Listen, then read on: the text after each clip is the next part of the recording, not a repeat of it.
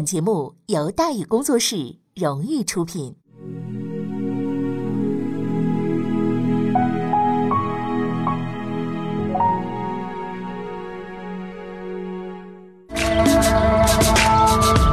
说书唱戏劝人方，三条大道走中央，善恶到头终有报，人间正道是沧桑。给您续上一杯茶，我慢慢的说，您细细的品。听大宇话说，明朝除了咱们广播直播以外啊，我们还在喜马拉雅独家网络发布。各位呢，可以登录喜马拉雅手机和电脑客户端，搜索“大宇茶馆”，选择收听。上期节目咱们说到哪儿啊？咱们说到主打怀柔，胡宗宪意欲招安汪直，发现破绽，王翠桥得到总督送礼。就在王翠桥为得到的礼物而高兴不已的时候，胡宗宪派去那个卧底啊，就找着他了，并且告诉他这些礼物啊不是别人给你的，正是胡总督专门送的，希望能够劝说徐海改恶从善，归顺朝廷。胡宗宪这一招太厉害了，是看准了才干的。他明白，像徐海这样的亡命徒啊，根本不在乎生死，你不管是好言相相劝也好，还是武力威逼也罢。都起不了什么作用，因为他们呢就认实力，哎，但是徐海那老婆呢就不一样了。作为一个女人呢，自然不会热衷于杀人放火之类的工作啊，更不会喜欢整天的东躲西藏的、居无定所的，是吧？咱们这这这有那么句俗话啊，叫“嫁汉子嫁汉子，穿衣服吃饭”，对不对？哎，女人嫁人呢，期待的就是一个家，就是有个稳定的生活。事实证明啊，这个胡宗宪这个判断是太对了。王翠桥接受了胡宗宪的建议，开始啊给徐海吹枕头风，劝他呀干脆归顺了得了。王翠桥的鼓动呢起了相当的作用，徐海呢这边开始动摇了，但他毕竟啊不是个简单人物，绝对不会被如此轻易的迷惑。所谓投降嘛，仍然只是个遥遥无期的目标。就在这个时候呢，一个偶然事件的发生，彻底改变了这一切。对于徐海而言，他已经没有太多的选择的时间了。什么事儿呢？事儿是这样的。在一次出航的时候啊，徐海属下的一群日本倭寇啊遇到了几条运输船，在没有征得徐海同意的情况之下呢，他们把这几条船给劫了，之后也没上报，因为在他们看来，这抢劫就是我们的本职工作嘛，不抢这就叫消极怠工嘛，所以对于努力工作的人，徐海是绝对不会批评的啊，不就是个微不足道的小事嘛，是吧？无足挂齿。按说道理是没错的。哎，可问题是呢，这帮日本二百五啊，在抢劫前没动脑子，连旗号都没看就冲上去了。你不分青红皂白，你抢了一把，你可不知道。虽说海上有无数条船可以抢，但是偏偏有那么几条船，你就是动不得。谁的船呢？汪直汪老板的船呢？不能动的也动了。汪直暴跳如雷啊，好你个徐海啊啊啊！你现在敢动我的船了是不是啊啊？你猴崽子！你现在你这这是不是啊？啊，你长大了啊！汪直这边也没管那个，直接呢就把这账算在徐海脑袋上了，誓言报仇雪恨。而汪直和徐海的友好合作关系到此这就算是结束了，了不得了啊！当然了，老奸巨猾的汪老板不会自己动手啊，他决定呢借刀杀人，他就把徐海即将进犯的消息呢告诉了胡宗宪。并且呢，提供了具体的进攻路线和部署，并且向他预祝啊，这个祝你胜利，是吧？得到情报的胡宗宪呢，迅速的完成了防务，等待着徐海的到来。事实上，他连他都没料到，这次进犯呢，将给他带来意想不到的收获。而对于这一切呢，徐海却依然被蒙在鼓里。这是一次规模很大的入侵。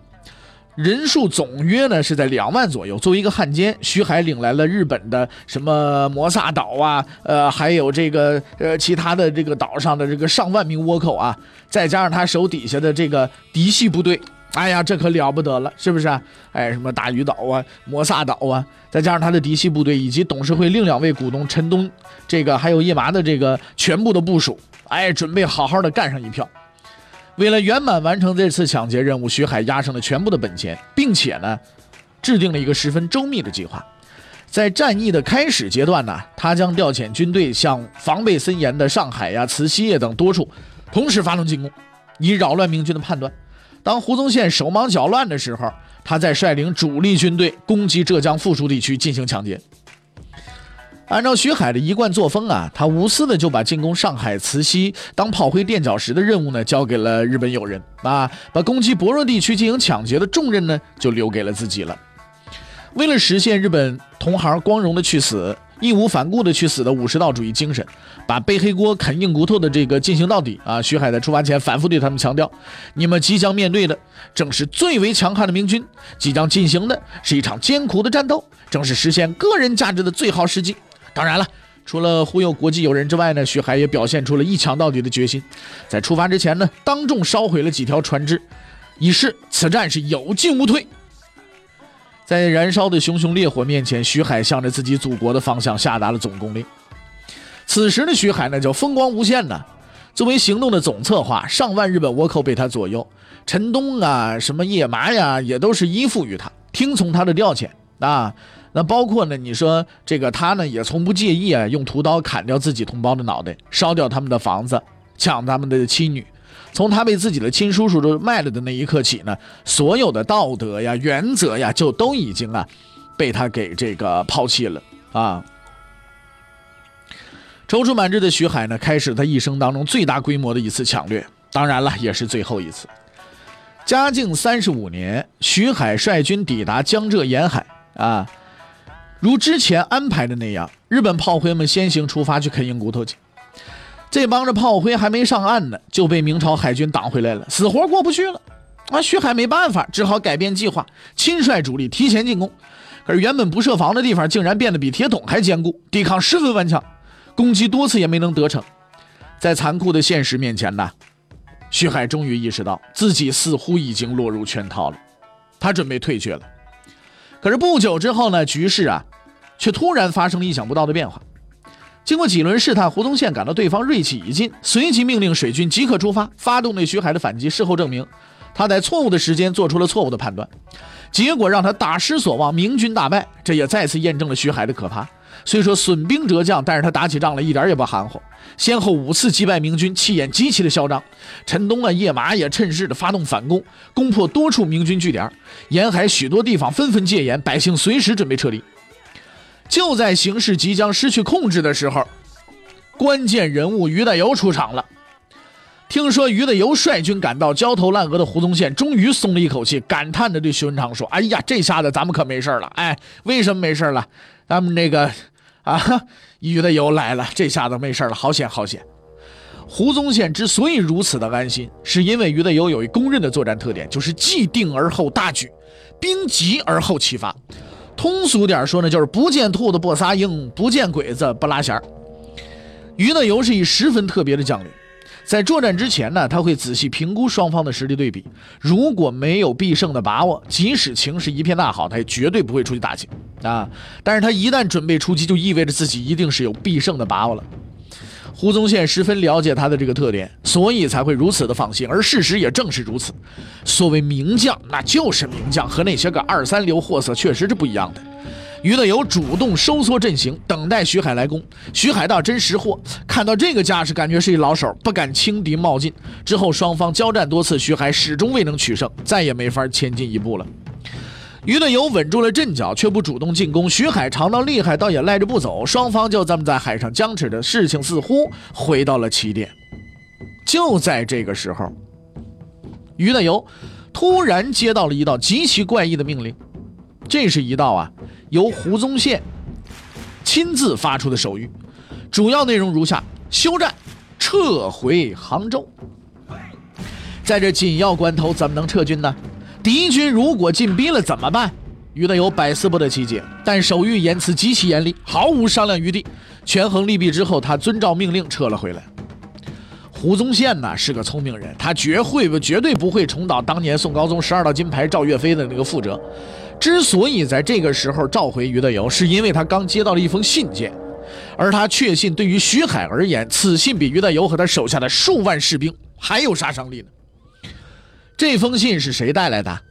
毛海峰带来的。这封信的作者是谁呀？毛海峰的养父汪直。于乐游退却的时候，徐海没有追击。对于这位名将啊，他始终心怀着警惕。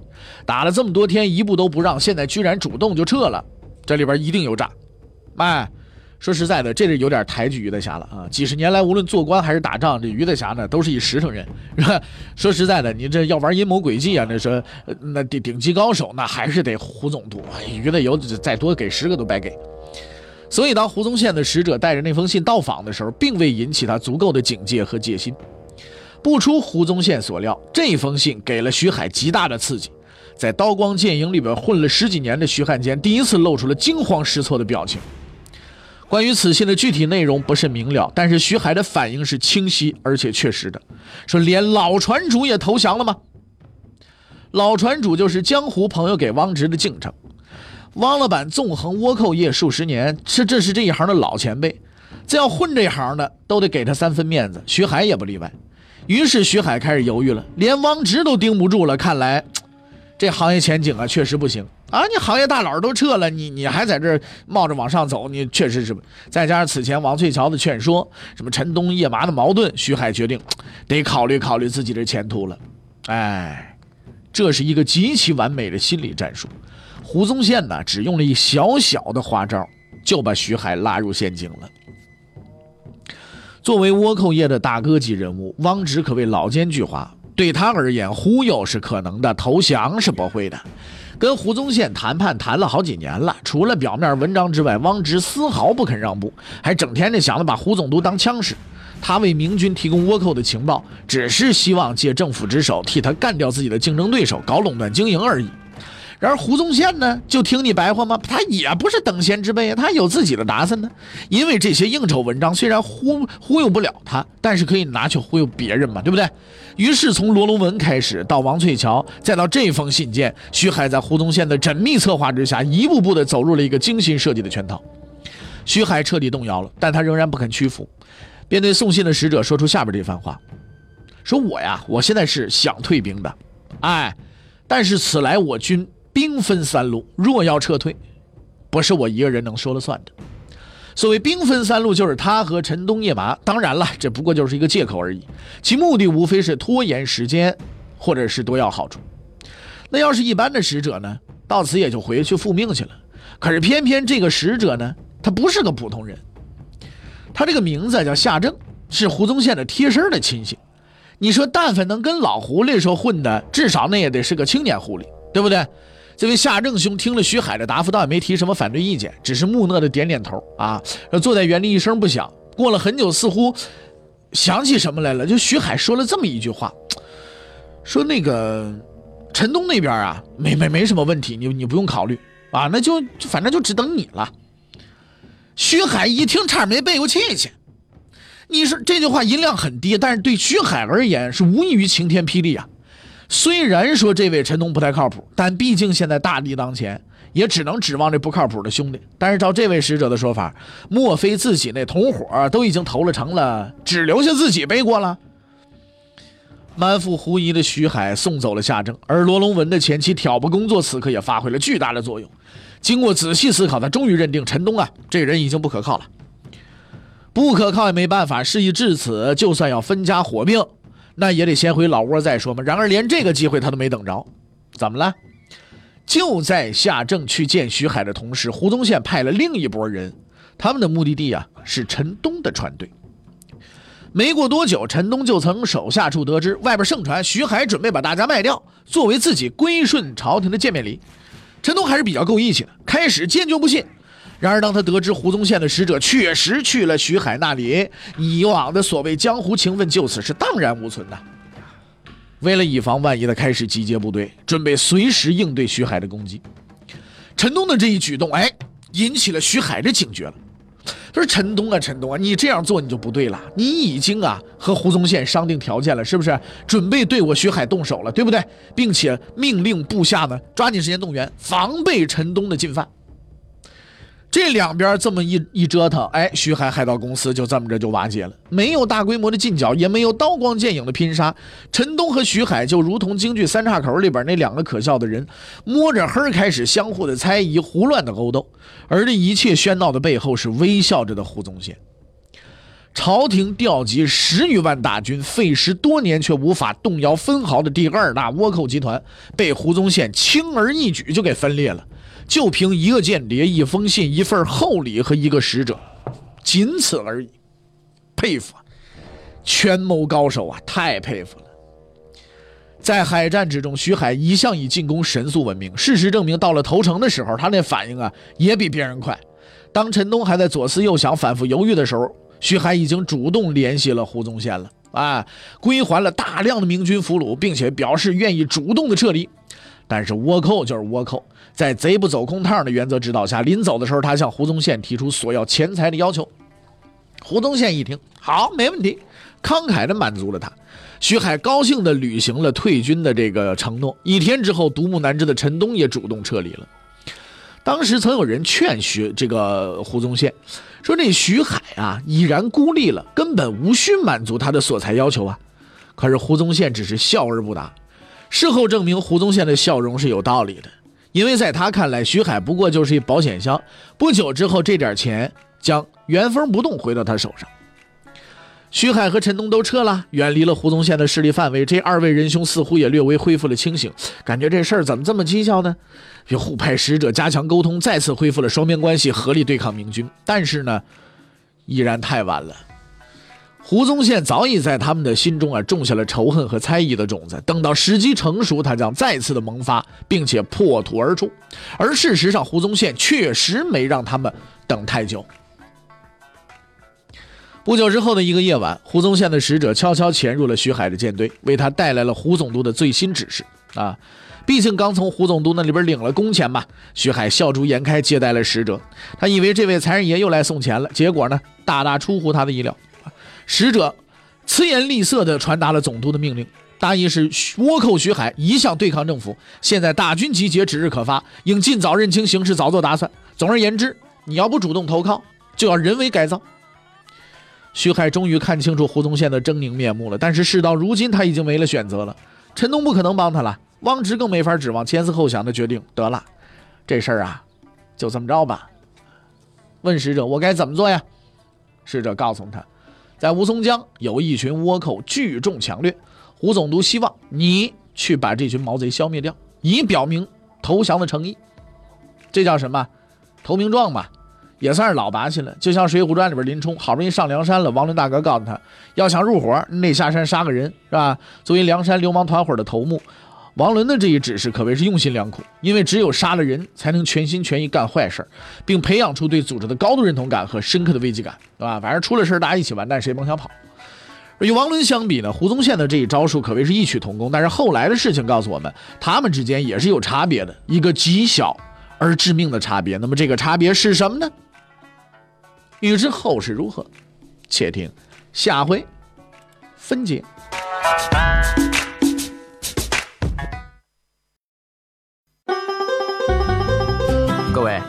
你想跟大禹交流吗？你想跟大禹辩论吗？你想给大禹指出错误吗？